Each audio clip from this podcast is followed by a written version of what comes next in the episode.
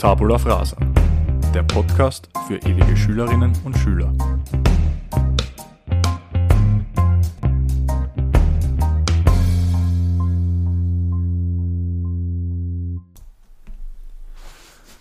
Da sind wir wieder.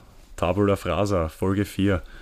Heute unter leicht erschwerten Umständen, leider Gottes, denn es ist die erste Folge, die wir nicht äh, von Angesicht zu Angesicht aufnehmen. Und wenn ich von wir spreche, ist das natürlich wieder mein kongenialer Partner, der Christoph Kafka. Servus, Kaffee. Hallo Töppi. Ähm, ja, leider, leider diesmal nicht von Angesicht zu Angesicht. Ähm, wir haben den, den Jackpot zur Pandemie natürlich gezogen und sind derzeit in Quarantäne. Juhu. äh, ja, äh, natürlich zach äh, für euch in erster Linie, aber auch für uns, für die Aufnahme. Ähm, ja, wir werden das aber schon gut meistern. Wir haben da zwar noch wenig Vorerfahrung, was die Aufnahme äh, remote, die Remote-Aufnahme betrifft, aber ähm, wir werden das schon gut meistern. Ähm, ansonsten die Frage, alles bestens? Wie, wie sind die Ferien bis jetzt? Jetzt abgesehen von der Quarantäne oder äh, sagst du, wegen der Quarantäne sind sie bis jetzt richtig schlecht?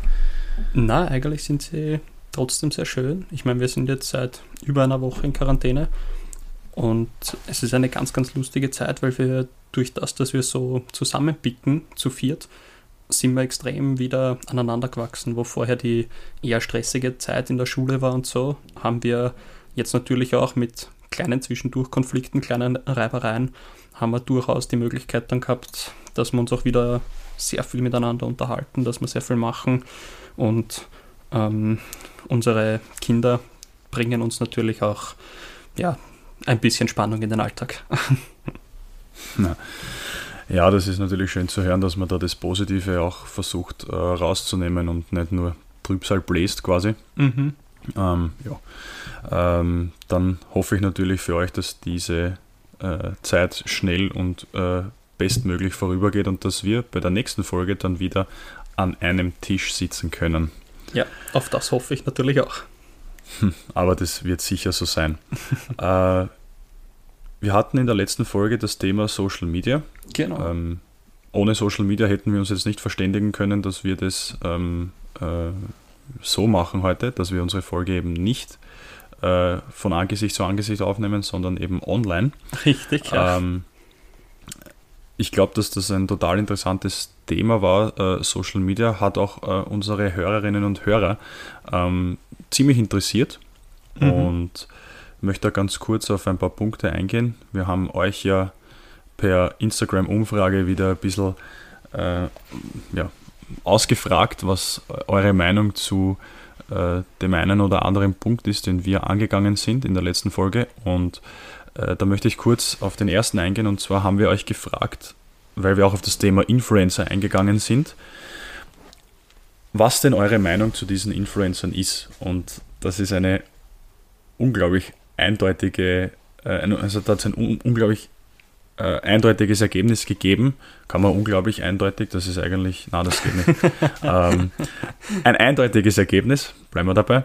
Äh, denn wir haben euch gefragt, was ist eben eure Meinung zu Influencern? Ist das eurer, aus eurer Sicht super oder ist das eher nichts für euch? Und es haben 100% für, äh, dafür abgestimmt, dass das äh, nichts für euch ist. Also wirklich, das ist äh, absolut äh, eindeutig. Da hat es keinen einzigen gegeben oder keine einzige gegeben, die äh, sagt, Influencer sind super.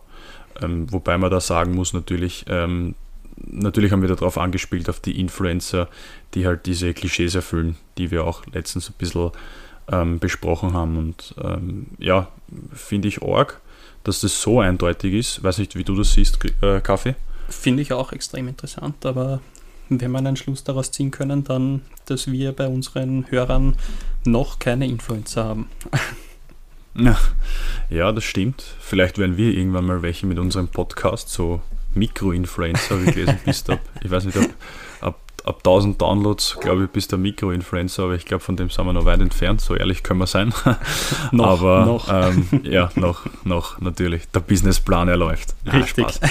äh, ja, äh, die zweite Frage, die wir euch gestellt haben, ist eben die äh, allgemeine Frage, die auch ähm, im Titel der Folge ähm, zu finden war, und zwar Social Media, ob das äh, aus der Sicht unserer Hörerinnen und Hörer eher Fluch oder Segen ist. Und da hat es auch ein äh, recht eindeutiges Ergebnis gegeben, wenn auch nicht so eindeutig wie bei den Influencern. Ähm, da haben wir 62%, die sagen, Social Media ist eher ein Fluch und 38%, die Social Media als Segen sehen. Äh, auch eine recht eindeutige Geschichte, was diese Umfrage betrifft. Durchaus, ja, durchaus. Aber ja, wie du sagst, nicht ganz so eindeutig, aber sehr, sehr spannend auch. Ja, ähm, hätte ich mir auch im Vorfeld nicht so gedacht, dass das so kommt. Also hätte man vielleicht zumindest mehr Ausgeglichenheit erwartet, aber äh, genau dafür machen wir ja unsere Umfragen, um äh, da die, solche Erkenntnisse unter, äh, unter anderem zu, zu gewinnen. Es haben uns auch wieder einige Nachrichten erreicht auf Instagram äh, zum Thema selbst, äh, Social Media, Fluch oder Segen und ähm, was unsere Hörerinnen und Hörer für Erfahrungen mit Social Media bereits gemacht haben. Und da habe ich es ganz spannend gefunden. Eine unserer Hörerinnen hat uns ähm, geschrieben, dass, äh, also die ist halt äh, Heilmasseurin und sie verwendet logischerweise Social Media als Werbeplattform, um ihre Praxis, nehme ich jetzt einmal an, sie hat es nicht geschrieben, aber ihre, sie wird eine eigene Praxis haben, vermute ich einmal, und ähm, um diese eben zu bewerben, dass sie halt äh, neue Patientinnen und Patienten äh, so äh, gewinnen kann. Aber es ist nicht nur eine Werbeplattform, sondern ähm, es ist auch eine Möglichkeit, äh, Menschen für eine neue Sache zu begeistern, für eine neue Tätigkeit zu begeistern. Ähm, denn ähm, es, sie hat es geschafft, dass sie neue Schülerinnen und Schüler für äh, äh, Heilmassagekurse ähm, gewinnen konnte. Und für Reiki. Weißt du, was Reiki ist? Ich habe es nicht gewusst vorher. Nein, ich weiß leider nicht. Ich habe es zwar schon mal gehört, aber sagt mir jetzt leider gerade nichts. Also äh, Reiki ähm, ich muss da ein bisschen jetzt ablesen, ich habe mir den Wikipedia-Eintrag jetzt noch äh, da äh, parallel geöffnet, aber das ist äh, nichts anderes als ein esoterisches, esoterisches Konzept, ähm, das einfach, äh, ähm, ja, wo es einfach um Körperkontakt geht. Also äh, zum Beispiel durch Handauflegen, ähm, beziehungsweise äh, steht da eine spezielle Symbolarbeit, dadurch kann man eben Einfluss auf die Gesundheit des zu Behandelnden nehmen. Also so, das ist halt das im Groben. Also es ist nicht wirklich eine Massage, wo man halt eine fährt und eine druckt, so wie wir das auch vom Fußballspielen kennen zum Beispiel, mhm. sondern es ist wirklich nur ähm, Körperkontakt, Hand auflegen. Und äh, so versucht man halt gewisse Beschwerden zu lindern. Ja, jetzt wo du es vorgelesen hast, ist bei mir so ein bisschen der Funke übergesprungen, habe ich mir gedacht, das habe ich schon mal gehört, das, das kannte ich, aber ich will da jetzt nicht irgendwie drüber urteilen oder so. Ich finde das extrem cool, dass das die Leute machen. Ich kann es mir nur gerade jetzt nicht vorstellen, aber wenn man sich mit der Thematik nicht auseinandergesetzt hat, ist natürlich eh klar, dass man nicht so genau weiß, funktioniert das oder funktioniert das nicht. Vielleicht müsste man da mal sich per Reiki behandeln lassen und dann eben schauen, ob das funktioniert oder ob das nicht funktioniert. Ja, absolut. Ich, ich kann es mir auch schwer vorstellen, weil ich das auch noch nie gemacht habe, aber es wird schon was dran sein, irgendwo. Ähm, ist halt, wie gesagt, ein esoterisches Konzept und ähm, ja, gibt es natürlich einige, die vielleicht jetzt nicht ganz so dran glauben, aber ähm, wird schon seine Berechtigung haben. Und wie du sagst, man müsste es einmal ausprobieren, bevor man sich da, glaube ich, ein Urteil bilden kann. Aber ich habe es ganz spannend gefunden. Wieder was gelernt durch Extrem, unseren Podcast. Ja. Das ist ja genau, das ist ja genau unser Ziel, dass wir da ein bisschen den Horizont erweitern. Jetzt wissen wir, was Reiki ist. Genau. Danke äh, an unsere Hörerin, die uns das geschrieben hat, weil äh, das ist wieder eine Erkenntnis, die wir uns in unser Notizheft bzw. an unsere Tafel schreiben können. So ist es. So äh, ist es. Ganz kurz noch möchte ich auf einen zweiten ähm, Input eingehen äh, äh, von einer unserer Hörerinnen. Und zwar behauptet diese, die hat sich nicht wirklich, glaube ich, nicht wirklich an der Umfrage beteiligt, ob Social Media Fluch oder Segen ist, weil sie sagt, Social Media ist Fluch und Segen. Mhm. Was sagst du jetzt einmal zu der These? Jetzt so rein ohne weitere Ausführungen? Ähm, wahrscheinlich spielt sie darauf an, dass es auf die, auf die Menge der Konsumation angeht. Absolut, ja, das ist natürlich vollkommen richtig. Äh, wie sagt man so schön, äh, die Dosis macht das Gift.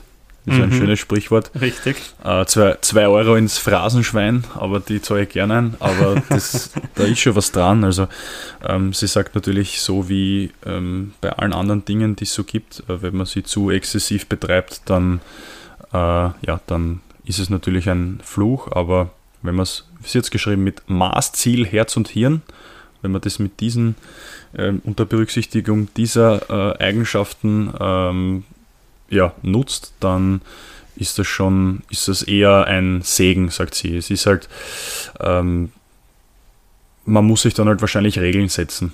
Ähm, mhm. dass man halt sagt, man hat ein, ein, zeitliches Limit pro Tag, wo man halt Social Media nutzt, eine Stunde, zwei Stunden pro Tag, aufgeteilt auf den Tag oder man sagt nur, weiß ich nicht, zwischen 12 und 1 zum Mittag äh, schaue ich rein und sonst nicht. Mhm. Äh, oder vielleicht, dass man auch ähm, sagt, äh, dass man Benachrichtigungen zum Beispiel ausstellt am Handy von mhm. ähm, äh, diversen Social Media Kanälen wie Facebook, Instagram und so weiter und so fort, dann äh, fühlt man sich, glaube ich, auch nicht bemüßigt, da ähm, auf Moos äh, permanent reinzuschauen äh, in die ganzen Social Media Plattformen. Also, ähm, wie gesagt, Fluch und Segen, aber immer äh, mit ähm, ja, Selbstregulierung, sage ich mal, mit eigenen Regeln gekoppelt. Mhm.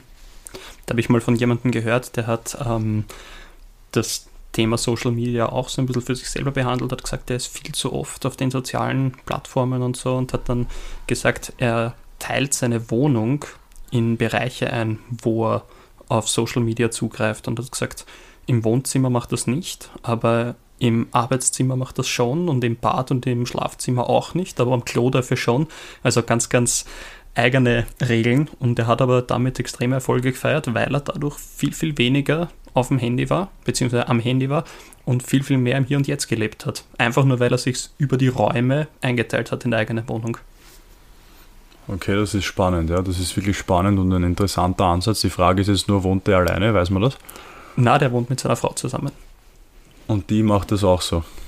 Das hat er mir damals nicht gesagt. Er hat es für sich so gemacht und hat gesagt, er konnte es dadurch extrem regulieren. Okay, na spannend, weil ich, ich stelle mir gerade vor, sie macht das nicht. Also sie berücksichtigt diese Regeln nicht und rennt halt permanent überall, wo sie will, im, im Haus oder in der Wohnung mit dem Handy herum und nutzt halt Social Media und schaut bei Facebook rein oder was weiß ich. Äh, das würde ja ein gewisses Konfliktpotenzial bürgen. Definitiv. Äh, Im, im ja. Haushalt ja. Und das ist äh, meine, weiß ich nicht, ob sie Hardshot ist oder ob sie gut war, keine Ahnung, ich bin kein Medienfachmann, äh, aber das war unsere Überleitung zum heutigen Thema Kaffee. Äh, wir wollen uns nämlich heute mit dem Thema ähm, Konflikte beschäftigen. Mhm. Äh, das ist unser Ziel heute. Wir haben uns da wieder ein paar äh, Fragen selbst gestellt im Vorfeld und ja, äh, die wollen wir durchgehen und schauen, dass wir ein paar Antworten finden. Das wäre natürlich ähm, ideal. Und ähm, wenn wir jetzt ähm, hergehen und uns die Frage stellen, was ist eigentlich ein Konflikt? Was würdest du äh, als Konflikt bezeichnen? Als Konflikt würde ich prinzipiell eine Meinungsverschiedenheit ähm, ansehen. Und zwar eine, die dann vermutlich eskaliert, wo zu viele Emotionen und so weiter drinnen sind, weil einfach zwei Leute aufeinandertreffen, die zu einem Themengebiet eine unterschiedliche Sichtweise haben und aufgrund dessen entsteht ein Konflikt. Wie siehst du das? Ja, ähnlich. Ich meine, Konfliktedefinition ist ja eigentlich gegeben. Also da, da gibt es jetzt nicht wirklich was, was man ähm, interpretieren kann oder was irgendwie subjektiv ist. Es ist einfach, äh, ich habe mir das halt so notiert, dass zwei Parteien treffen aufeinander, die halt unterschiedliche, entweder eben Meinungen, so wie du sagst, aber mhm. auch Interessen, Einstellungen, Ansichten äh, vertreten und dann ähm, kommt man sich einmal quasi in die Haare und ähm, dann gibt es halt einmal Diskussionen, wenn man ähm, unterschiedliche Ansichten beispielsweise zu gewissen Themen hat. Ja. Ähm, können natürlich auch genauso äh, Grundeinstellungen sein. Gehen wir nur in die Politik, das ist das beste Beispiel. Ja. Ähm, was, was ich mir halt auch noch denke und was eh klar ist, ist, äh, dass der Begriff Konflikt ist halt sehr negativ behaftet. Mhm. Es ist eine unangenehme Situation, die halt mit, also ausschließlich mit negativen Gefühlen assoziiert wird. Also ich denke da an Wut, Ärger, Angst, Unsicherheit, Kränkung, Trotz. Also es ist ähm, nichts Schönes, nichts Leibendes, hätte ich jetzt einmal gesagt, ein Konflikt. Genau, und es gibt ja auch genug Leute, die eben sagen, und ich muss offen und ehrlich zugeben, ich bin auch so einer, ich will einfach größtenteils keine Konflikte haben. Ich, ich habe das urgern, wenn Frieden herrscht. Ich habe das urgern, wenn alle gut miteinander auskommen. Also ich bin auch so ein Mensch, der sagt, ich möchte nicht unbedingt einen Konflikt haben und ich suche nicht nach Konflikten, sondern ich versuche teilweise sogar eher Konflikten auszuweichen, als dass ich eben wirklich bewusst darauf eingehe. Mhm, also du wirst dich eher selber als ähm, konfliktscheu bezeichnen, kann man das so sagen? Ja, auf jeden Fall. Also bei mir ist halt dann, wenn ein gewisser Punkt erreicht ist, dann gehe ich schon in den Konflikt aktiv rein. Allerdings versuche ich davor mit, mit allen möglichen Sachen irgendwie den Konflikt auszubremsen, bevor er stattfindet. Dass man schon vorher versucht, eben zu sagen, du siehst das so, ich sehe das so, wie kommen wir auf eine, auf eine Lösung, bevor diese ganze emotionale und übermäßige Energie reinkommt in eine Meinungsverschiedenheit. Wie sieht es bei dir aus? Äh, ja, ähm, ist, ist ähnlich. Also muss ehrlich sagen, ich bin jetzt da eher ein Typ, der auf Harmonie steht und ähm, wenn alles gemütlich ist und ähm, wie gesagt, ich glaube generell jetzt ähm, grundlegend, glaube ich, gibt es keinen Menschen, der sagt, er, er liebt Konflikte. Ähm, das glaube ich einfach nicht, dass einer sagt, wenn er seinen ersten Konflikt in seinem Leben gehabt hat, boah, das war jetzt so leid und das will ich bald wieder erleben. Also das, das wird es ja nicht geben. Und das weiß ich nicht, ob das, ob das so ist. Da, da ist unser erster Konflikt jetzt vielleicht. Okay, na bitte, ja. weil, weil ich, ich glaube nämlich, dass es schon Menschen gibt, die das gern haben. Weil, und das möchte ich jetzt nicht irgendwie, ich möchte jetzt nicht irgendwie negativ über eine Berufsform sprechen, aber ich glaube, wenn du Konflikte nicht gern hast, dann bist du als Anwalt nicht geeignet. Weil dieses Diskutieren und bis zu einem gewissen Grad Streiten vor einem Publikum, vor Gericht eben, das, das muss dir liegen, das musst du gern haben. Du musst einer sein, glaube ich zumindest, der gerne Recht hat, damit du diesen Beruf ausüben kannst. Spannender Punkt, ja. Ja, das, da, ist, da ist sicher was dran. Aber das, was ich eigentlich gemeint habe vorher, ist ähm, die Basis, wenn du mal vielleicht ein Kind bist oder ähm, ein, ein äh, junger Erwachsener oder keine Ahnung und du ähm, hast deine ersten Konflikte als Kind jetzt zum Beispiel. Äh, da meine ich, glaube ich kaum, dass das ähm, etwas ist, wo du, nach, wo du danach sagst, boah, das war jetzt so leibend, das will ich jetzt bald wiederleben. Dieses, äh, mhm. dieses äh, Konflikte äh, wollen, sage ich jetzt einmal, wie ein Anwalt, das glaube ich entsteht erst so mit der Zeit, das kommt erst mit den Jahren. Ich glaube nicht, dass das von Haus aus da ist, dieses Gefühl, dass man das äh, gut heißt und dass man das leibend findet, wenn man jetzt einen Konflikt hat. Das kann schon sein, wobei es bei, bei Kindern ja überraschenderweise so ist, dass wenn sie mal einen Konflikt haben, dann eskaliert das relativ schnell, weil Kinder halt sehr von ihren Emotionen gesteuert werden. Und es ist aber dann wahnsinnig schnell wieder vorbei, weil, ich meine, bin ich halt wieder als Lehrer in, äh, nicht, in, in gewissen Bahnen schon, aber wenn man zuschaut, da gibt es Kinder, die haben um 8.30 Uhr den schlimmsten Streit ihres Lebens, wo sie sich mit Worten bekriegen, wo du die Argumente hin und her fliegen siehst und hörst und um 12 Uhr ist auf einmal wieder alles gut. Dann spielen sie gemeinsam, dann haben sie sich wieder lieb und so, dann, dann ist alles wieder in Ordnung. Und das sind so Sachen, die unglaublich spannend sind, weil es bei Erwachsenen ja gar nicht so ist. Wenn Erwachsene sich mal so streiten wie Kinder, das so arg zugeht, dann würden die wahrscheinlich oder würden sie gefühlt für Monate nicht miteinander sprechen. Ja, aber kannst du dir erklären, warum das so ist? Also ich, ich, das ist natürlich ein legitimer Punkt und absolut richtig. Und ich habe mir das auch schon öfter gedacht, aber ich kann mir nicht erklären, äh, warum das bei Kindern dann eine Stunde später völlig vergessen ist. Ich kann mich selber erinnern, wie ich selber klein war, äh, war hat sich das genau, genauso verhalten. Ich weiß nicht, ob, da, ähm, ob das was mit dem Reifeprozess zu tun hat, dass man dann nachtragender wird, oder das kann ich mir absolut nicht erklären, muss ich ganz ehrlich sagen. Ich glaube, dass eben genau das ist. Ich glaube, dass ähm, die Leute dann einfach beginnen nachzudenken. Aber das ist jetzt nur meine persönliche Meinung.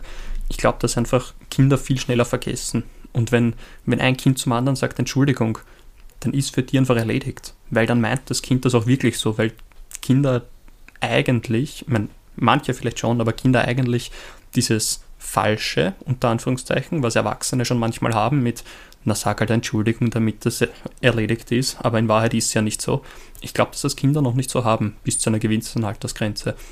Und deswegen glaube ich, dass Kinder viel, viel schneller diese Konflikte lösen können, einfach weil es mit dem einfachen Wort Entschuldigung wieder erledigt ist. Ja, das gibt es ja das Sprichwort. Ne? Ähm, ja, Augesoffene und kleine Kinder sagen immer die Wahrheit. Richtig, ja. Und das, glaube ich, trifft da ganz zu.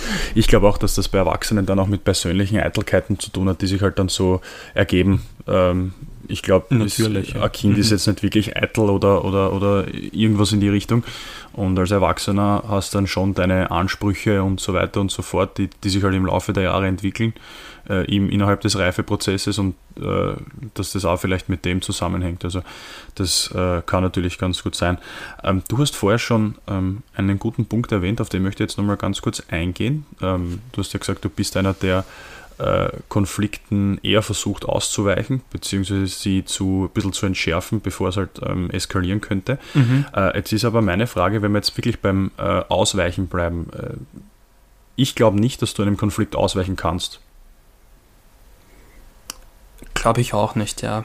Also es könnte sein, dass es dann so ein versteckter Konflikt ist. Die Frage ist halt, wann ein, ein Konflikt beginnt, wo ist die ist es ein, ein Konflikt erst dann, wenn, wenn wirklich emotional gesprochen wird, wenn dann wirklich schon die Fetzen fliegen quasi, oder ist es schon ein Konflikt, wenn eben die kleine Meinungsverschiedenheit von Haus aus geklärt wird, schon im Vorhinein, bevor es eskaliert. Kann man das auch schon als Konflikt nennen oder ist es dann eben nur unter Anführungszeichen eine Meinungsverschiedenheit?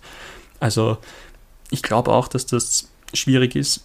Vielleicht hätte ich es genauer sagen sollen, mir ich mag solche extrem emotionalen Konflikte nicht, wo eben, wie gesagt, die Fetzen fliegen. Mhm. Ich sehe es so. Du kannst einem Konflikt definitiv nicht ausweichen, weil du musst äh, schon auch beachten, dass ähm, es gibt ja einen Konflikt, einen inneren Konflikt gibt es ja genauso. Du kannst einen Konflikt mit deinem Gegenüber mhm. haben, wo du unterschiedliche Meinungen oder Ansichten hast und wo das dann ähm, eskaliert, vielleicht unter Umständen.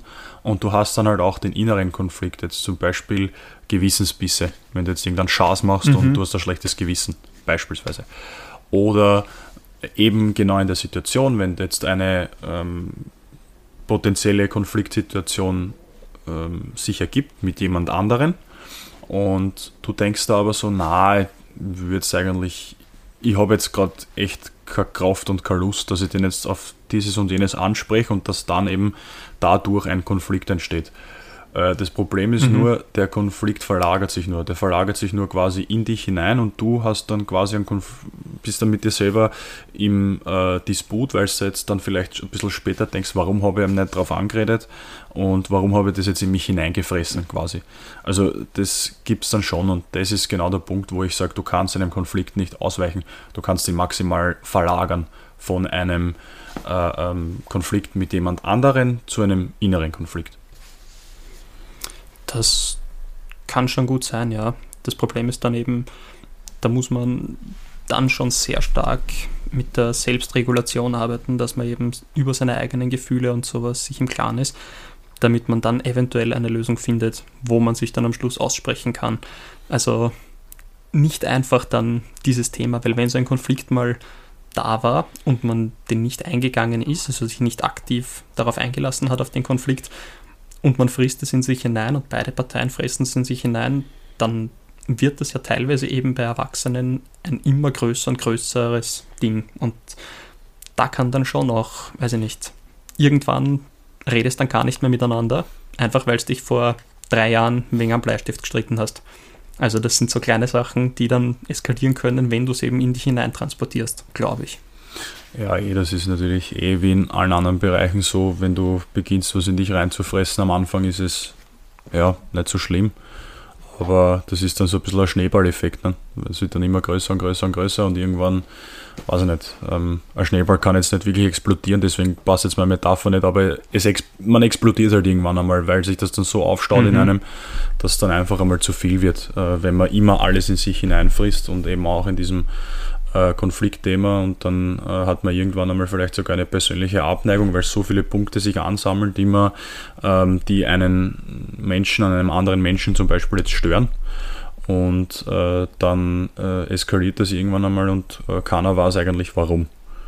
Im Endeffekt, weil das dann nur Labalien sind eigentlich.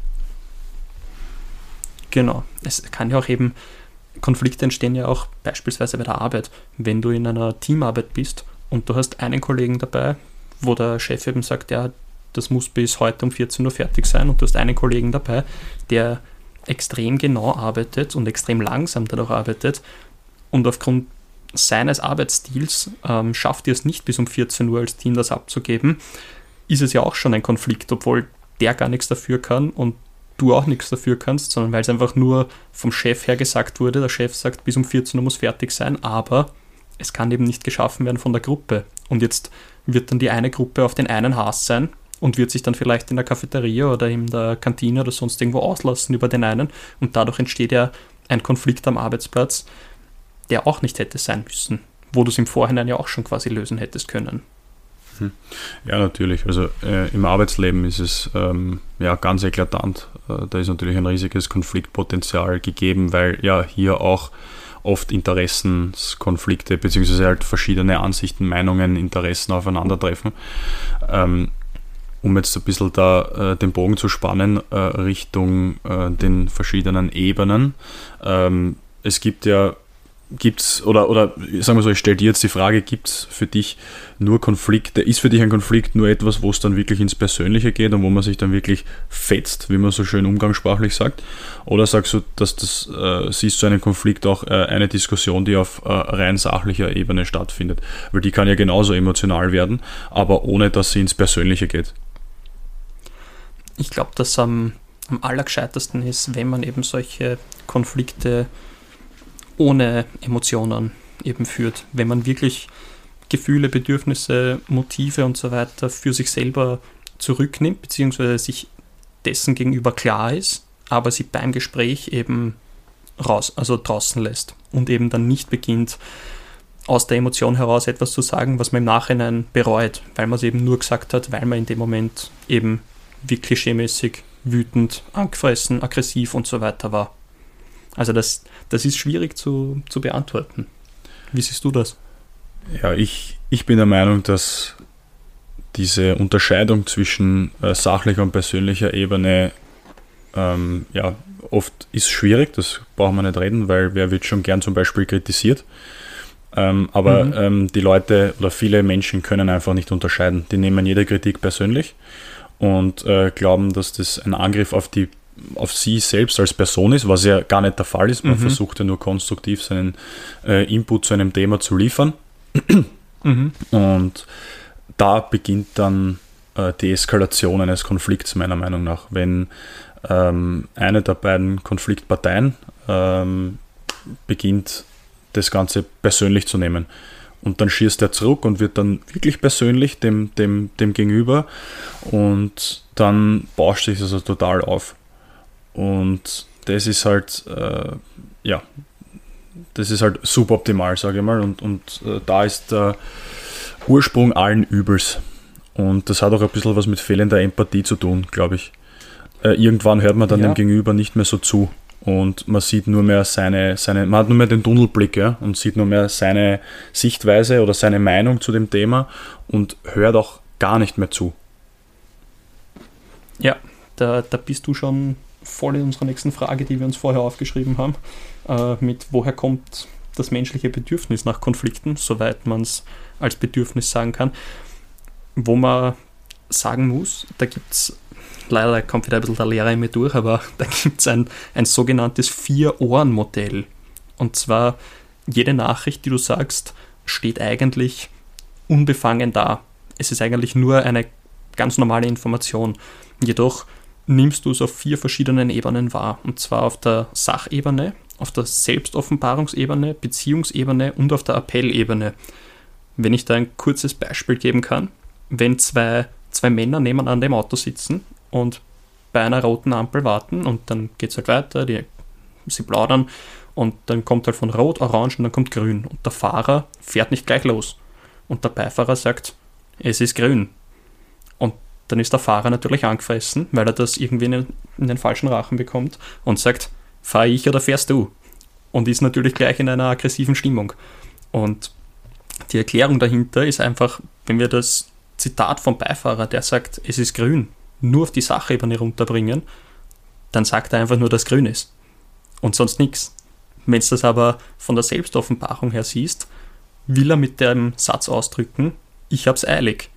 Auf der Beziehungsebene sagt er seinem Freund, der neben ihm sitzt, ich kann eigentlich schon besser fahren als du, weil ich wäre jetzt drüber gefahren und hätte nicht so lange warten müssen. Und sein Appell wäre, mach weiter.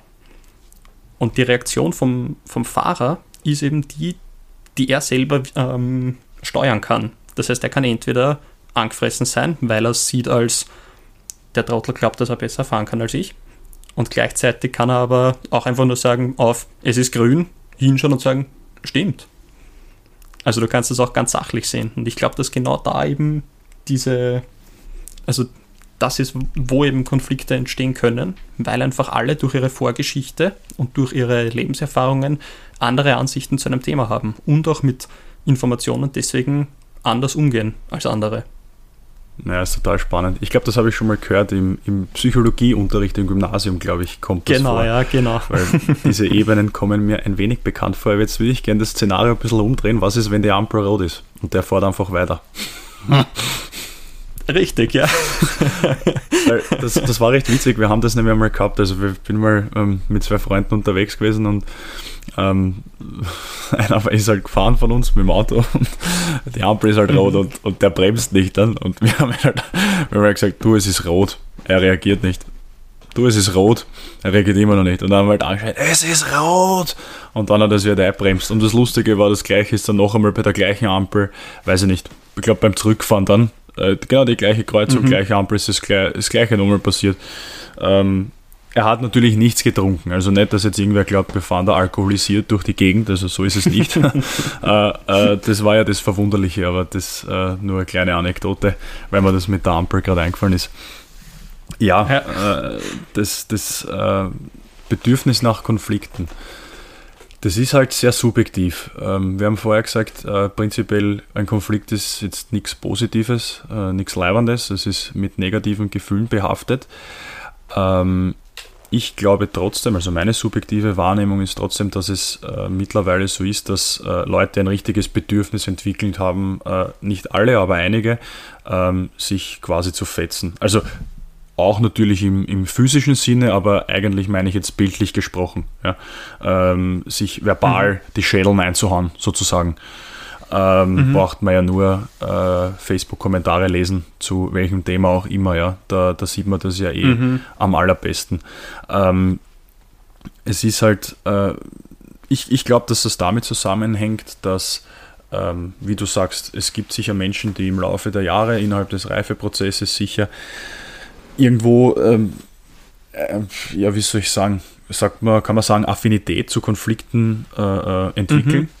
Mhm. Äh, ich glaube halt, mhm. dass das ist, ähm, dass, dass man da Blut leckt irgendwann einmal. Man hat vielleicht äh, einen äh, prägenden Konflikt, wo man halt gewinnt, unter Anführungszeichen, wobei ich jetzt nicht weiß, ob es bei einem Konflikt wirklich immer oder ob es es überhaupt gibt, Gewinner und Verlierer, ob man das so einteilen kann, das ist halt wieder eine andere Frage aber ähm, sie fühlen sich halt zumindest so, dass sie halt jetzt gewonnen haben und dass sie ihren Standpunkt durchgesetzt haben und, äh, und das taugt ihnen. Das gibt ihnen halt irgendwie so ein gutes Gefühl und denken sich, ja, das mache ich jetzt öfter quasi. Ja. Also das, glaube ich, kann damit zusammenhängen. Das ist halt meine Sicht, warum äh, Menschen teilweise wirklich aktiv äh, Konfliktsituationen suchen. Ich glaube, dass bei einem Konflikt entweder zwei Gewinner gibt oder zwei Verlierer gibt. Weil wenn nur einer gewinnt, dann bricht ja auch irgendwas zwischen den zwei Parteien. Weil wenn der eine sagt, weiß ich nicht, A ist richtig und der andere sagt B ist richtig und dann bringt der mit A halt bessere Argumente, beziehungsweise wird einfach emotionaler und lauter und unverschämter, mehr oder weniger, und der andere denkt sich irgendwann, ja gut, dann ist halt A richtig und er lässt's, dann ist irgendwas zwischen den beiden zu Bruch gegangen. Und aufgrund dessen glaube ich, dass es eben dann zwei Verlierer gibt, weil der eine glaubt, dass er der Stärkere, der Bessere ist und der andere ist eben vielleicht sogar gebrochen, weil es eben nicht so funktioniert hat. Und ich glaube aber, dass wenn ein Konflikt positiv geregelt wird, so dass beide am Schluss ähm, daraus gelernt haben und eine gewisse Prävention dafür geschaffen haben, dass eben beim nächsten Mal, wenn sie wieder in diese Situation kommen, dass sie genau wissen, okay, wir sind da wieder in dem Bereich, da können wir jetzt dieses und jenes Muster anwenden und kommen zu einer Lösung, ohne eben einen Konflikt zu machen. Ich glaube, dann gibt es zwei zwei Gewinner nach diesem Konflikt. Das wäre für mich so die Definition von Gewinnen und Verlieren nach einer Streiterei. Ja, die, in der Realität, glaube ich, ist es aber so, dass das die wenigsten Leute so sehen. Also ähm, es gehen, ja. glaube ich, viele Leute in, mit, dem, mit dem Standpunkt rein, okay, ähm, oder mit der, mit der Basis rein, ich, ich will meinen Standpunkt durchsetzen und äh, mhm. teilweise koste es, was es wolle. Ja? Und ähm, das ist halt, also ich glaube, dass das die wenigsten so sehen. Äh, dass sie, es ist halt auch, auch oft Sturheit dabei, äh, dass man halt seinen mhm. Kopf unbedingt durchsetzen möchte. Ähm, und mhm. ich glaube, dass eben diese Leute, die ein Bedürfnis entwickeln nach Konflikten, das genauso sehen die wollen halt gewinnen und sie wollen alleine gewinnen. Ja. Sie wollen der ja. Sieger sein. Ja. Das ist dieses genau. Wettkampfdenken auch in solchen Situationen. Aber ich, ich frage mich trotzdem, warum? Was, was, was gibt einem das? Was habe ich dann davon, wenn ich einen Konflikt gewinne? Ja? Ähm, und bin da auf, auf ein paar, haben wir Gedanken über ein paar Eigenschaften gemacht, die halt das vielleicht ähm, fördern könnten.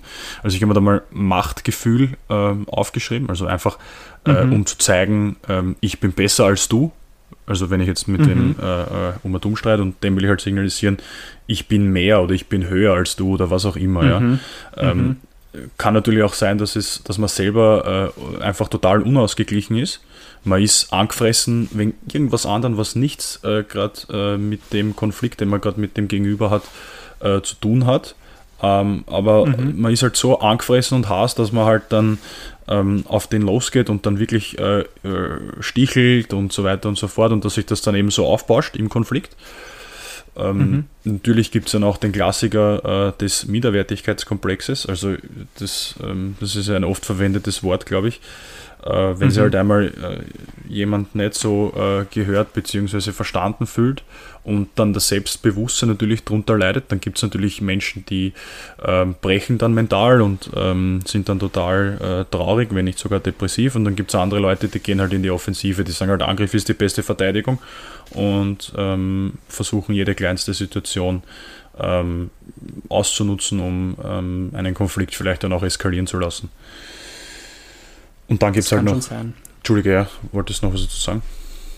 Ja, ich, ich glaube, dass eben bei, bei vielen Konflikten wird es wahrscheinlich gar nicht so sein, dass es eine eindeutige Lösung gibt. Eben wie du sagst, da, da, treffen zwei Leute aufeinander und der eine glaubt einfach nur, dass er seine Meinung eben drüber bringen möchte, der andere hat so ein bisschen Komplexe, dass er eben sich selber größer darstellen möchte, als er eigentlich ist.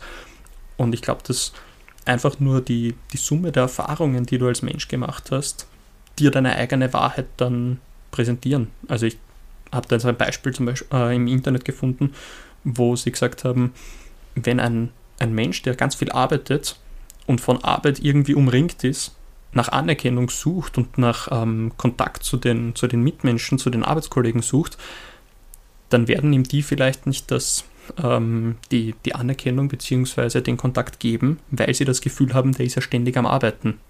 Und somit ist er in einer Teufelsspirale, wo er gerne den Kontakt zu anderen hätte, ihn aber nicht bekommt, weil er halt ständig mit der Arbeit beschäftigt ist und den anderen somit signalisiert, das ist so. Und dadurch kann ja auch ein Konflikt entstehen, der gar nicht irgendwie geplant war. Mhm. Mhm. Ja, spannend natürlich. Ähm, ist halt dann, wie du sagst, ein Teufelskreis und das äh, wird dann immer schlimmer und schlimmer und irgendwann, ja, ähm, und irgendwann sind alle angefressen auf den einen, weil der nur hackelt und der eine ist angefressen auf die anderen. Weil nichts mit einem reden. Die nicht auf, genau. Ja. Also das ist schwierig eben in solchen Situationen. Ja, ja, absolut. Ja, das ist halt ähm, eine, eine Herausforderung dann natürlich, das äh, irgendwie richtig zu sehen, richtig zu deuten und das ist dann halt auch wieder Empathie, wobei ähm, Empathie ist halt auch so ein Wort, du kannst halt auch in niemanden reinschauen, weil oft äh, ist ja dann mhm. auch fehlende Kommunikation äh, schuld an solchen Situationen.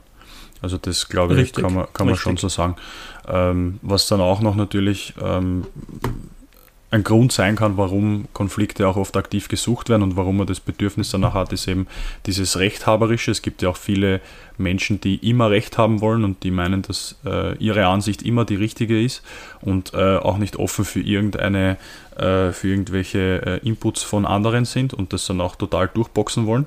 Also das, äh, glaube mhm. ich, ist halt auch so ein Ding, wo man sich denkt, okay, äh, da kann ein, eine Affinität zu Konflikten auch entstehen äh, ist, glaube ich, auch bei dem äh, Berufsbild äh, Anwalt, glaube ich, ähm, eine Eigenschaft, die man in gewisser Weise braucht weil man will ja, mhm. man, man, man, man, hat ja seine Sicht der Dinge in den äh, diversen Fällen und will das durchboxen. Da ist ja auch nicht wirklich, dass man da einen Kompromiss mit dem, äh, mit, äh, mit dem Gegenüberliegenden oder den, den, den, dem Gegneranwalt ähm, da irgendwie mhm. Äh, eingehen will, sondern man, will, man, will, man, man möchte, dass ich es rausbringe, seinen Mandanten ähm, bestmöglich vertreten und dessen Interessen auch natürlich durchboxen. Ähm, Richtig. Und ja, und äh, oft ist es auch ähm, dieses äh, Neidthema, was einen ähm, ja, Konflikte schmackhaft macht. Also wenn ich jetzt jemanden kenne, der äh, äh dieses und jenes äh, besitzt oder äh, diese und jene Situation gerade vorfindet, die ich selber gerne hätte, ähm, und mir geht das total am Nerv und das frustriert mich, dann äh, kann das natürlich auch dieses ähm, Konfliktbedürfnis fördern. Also ich glaube, dass das mit solchen mhm. Eigenschaften ganz äh, äh, stark einhergeht und dass man das ähm, jetzt nicht, diese, diese Eigenschaften gut damit äh, assoziieren kann. Äh, ich möchte mhm. noch mal ganz kurz den Bogen spannen äh, zu unserer letzten Folge Social Media, weil für mich ist Social Media ja auch ein unglaublicher Konfliktbooster. Also das fördert ja genau solche Menschen, die gerne Konflikte äh, äh, ausfechten, sage ich jetzt einmal, die gerne Konflikte suchen, mhm. äh, ist ja Social Media eine unglaublich praktische Plattform, äh, das zu tun, weil wir haben ja davon gesprochen, ähm, dass das eine schnelle und unkomplizierte Art ist, äh, mit sehr vielen Menschen zu kommunizieren. Mhm. Und mhm. das ist, kann was Positives sein, logischerweise, aber in solchen Fällen natürlich ist das dann die Kehrseite der Medaille. Ähm, weiß nicht, wie du das siehst. Ich sage jetzt nur das äh, Stichwort äh, Facebook-Kommentare. Ja, reicht auch nur, wenn wir, wenn wir Facebook-Posts eben anschauen ähm, und daneben die Kommentare drunter. Ein Thema, wo sich einfach die Geister scheiden, ist das Thema Impfung bei Corona. Und wenn einer dann reinschreibt, er ist dafür oder dagegen, na, der hat innerhalb kürzester Zeit ganz viele Meldungen, die wahrscheinlich nicht sehr konstruktiv drunter sind, egal in welchem Bereich er jetzt aussteckt und egal wie, wie jeder dazu steht. Es wird immer Leute geben, die dann relativ schnell was drunter schreiben, was eher nicht so konstruktiv und passend ist. Ja, und das sind ja nur die Kommentare. Ne? Ich will ja da nicht wissen, was da für Privatnachrichten dann auch teilweise ausgetauscht werden. Also das, das mhm. glaube ich, das äh, haben wir ja auch kurz besprochen, dieses äh, Cybermobbing, Hassnachrichten. Ich glaube, dass äh, mhm. gerade dieses Thema, wenn sich da zwei, wenn da zwei aufeinandertreffen, die halt total unterschiedlicher Meinung sind, äh, dass da, glaube ich, auch in den Privatnachrichten relativ rund geht. Will ich ehrlich gesagt gar nicht wissen, was da was da äh, die Leute sich gegenseitig an den Kopf werfen. Also das ist ja, glaube ich, ähm, dann richtig ungut. Richtig. Ähm, in Anbetracht der Zeit, was sagst du zu unserer letzten Frage? Können Konflikte auch eine Chance sein? Ja, also ja, definitiv ja.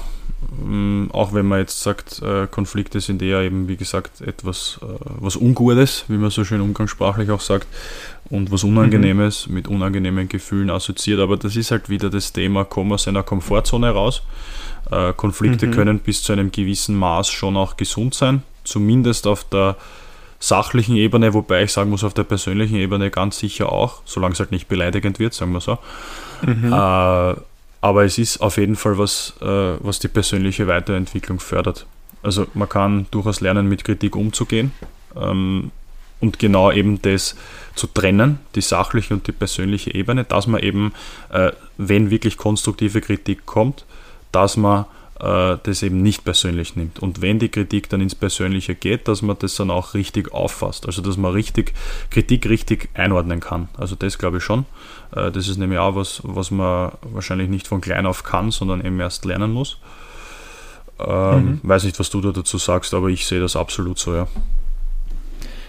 Ähm, ich bin ja, wie anfangs schon erwähnt, eigentlich immer einer gewesen, der Konflikten gerne aus dem Weg geht oder eben schon im Vorhinein das so ein bisschen kaschiert oder gleich löst, bevor es eben eskaliert.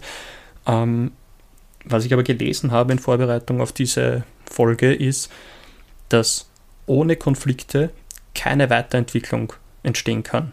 Und in Wahrheit stimmt es, weil wenn wir uns nur die Geschichte der Menschen anschauen, war alles, was irgendwie erschaffen wurde, alle Durchbrüche, sei es jetzt in der Politik, in der Medizin oder sonst irgendwas, alles war immer mit irgendwelchen Konflikten vorher da. Also da sind halt Konflikte zuvor gewesen.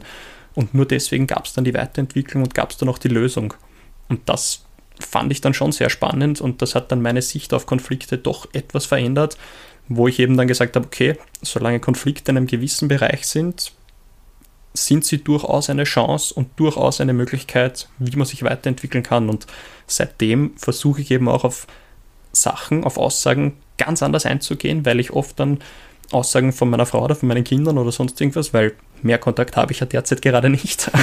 Leider Gottes. versuche ich dann, richtig, versuche ich dann als, als Chance zu sehen, das anders wahrzunehmen und vielleicht auch etwas Positives aus dem Ganzen zu kreieren mit der anderen Person dann. Also das war für mich dann schon auch spannend, Konflikte mal anders zu sehen und fast sogar positiv zu sehen. Mhm. Ja, absolut. Also das Thema Weiterentwicklung ist, ähm, glaube ich, ganz entscheidend äh, und ist auch stark verbunden äh, mit äh, Konflikten. Geht ja auch um die, ich sage jetzt einmal, Abhärtung. Ja? Dass man eben genau mhm. so wie du jetzt sagst, okay, du bist eigentlich eher ein konfliktscheuer Mensch, aber ähm, man merkt halt, dass man, äh, dass es ohne äh, keine Weiterentwicklung geben wird und dann muss man halt quasi den, man kann es glaube ich durchaus Mut nennen, äh, sich Konflikten dann auch zu stellen und diese Scheu mhm. ein bisschen abzulegen. Ähm, ist, äh, es ist halt so wunderbar, dass man wieder sagt, man kommt aus der Komfortzone raus. Weil das haben wir, glaube ich, Richtig. jetzt in fast jeder Folge gehabt. Äh, aber es ist halt so. Und äh, es ist halt, Weiterentwicklung kann niemals innerhalb der Komfortzone stattfinden. Das ist, glaube ich, auch wieder so ein äh, Sprichwort fürs Phrasenschwein. Also ich bin nach der heutigen Folge mhm. bin ich arm, weil ich lauter Phrasen ausdresche, aber es ist ja der Tabula Frasa Podcast, deswegen ist ja das vielleicht so ähm, gar nicht so schlecht, wenn man da ein paar so Floskeln und Phrasen raus hat. Ähm, ja, du hast die Zeit angesprochen. Wir haben jetzt wirklich viele, viele Inputs geliefert, glaube ich, wieder zu dem Thema Konflikte. Wir haben uns da echt äh, viel rausgearbeitet. Ähm, und jetzt ist jetzt natürlich eh wieder dran da draußen. Also wenn ihr äh, eure Meinung zum Thema Konflikte beziehungsweise zu diesen Fragen, die wir jetzt heute äh, im Laufe der Folge uns äh, gestellt haben. Ähm, wenn ihr da gerne eure Meinung dazu abgeben wollt, dann seid ihr natürlich wieder einmal herzlichst eingeladen, uns zu schreiben. Ähm, bedanken uns an dieser Stelle natürlich wieder äh, für die Treue in den letzten Folgen sowie auch in dieser. Das ist eine echt coole Sache, dass, ihr, dass ihr weiter dabei seid. Das ist, äh, gibt uns Kraft und Mut, äh, auch äh, weiter neue Folgen aufzunehmen, denn ohne euch kein uns, logischerweise. Ähm, Richtig. Schreibt uns gern äh, wieder auf Instagram äh, unter Tabula Frasa Underline Podcast sind wir erreichbar. Äh, viele von euch kennen ja unsere Seite eh schon. Äh, einfach äh, vielleicht eine Privatnachricht ganz kurz schreiben mit äh, eurer Meinung zu diesem Thema, zu den Fragen, die wir uns gestellt haben. Äh, wir werden wieder in den Stories natürlich ähm, auf euch zugehen, vielleicht wieder die eine oder andere Frage stellen äh, und dann werden wir nächste Folge wieder auf diese eingehen. Lieber Kaffee, ich glaube, das haben wir ganz gut gemacht, oder? Heute diese äh, Remote-Folgenaufnahme, äh, nenne ich es jetzt einfach einmal. Also dafür, dass wir das äh, vielleicht einmal geprobt haben äh, vor der ersten Folge, ist das, glaube ich, ganz gut über die Bühne gegangen. Das traue ich mir sagen. Ja, das habe ich mir auch gedacht. Es war zwar äußerst ungewohnt und das nächste Mal gerne wieder, wie du gesagt hast, von Angesicht zu Angesicht. Aber für heute war es schon mal ganz okay, glaube ich. Ja, das sehe ich auch so. Ähm, ich würde sagen, wir beenden es jetzt wieder für diese Woche. Äh, Kaffee, danke für deine Zeit. Ich danke dir. Und euch da draußen, wie gesagt, danke fürs Zuhören, danke für eure Inputs. Äh, wir freuen uns über jeden und jede von euch, äh, die uns schreibt, äh, uns Sprachnachrichten schickt oder was auch immer. Ähm, ihr belebt den Podcast quasi. Und das ist ganz wichtig, das mal zu erwähnen.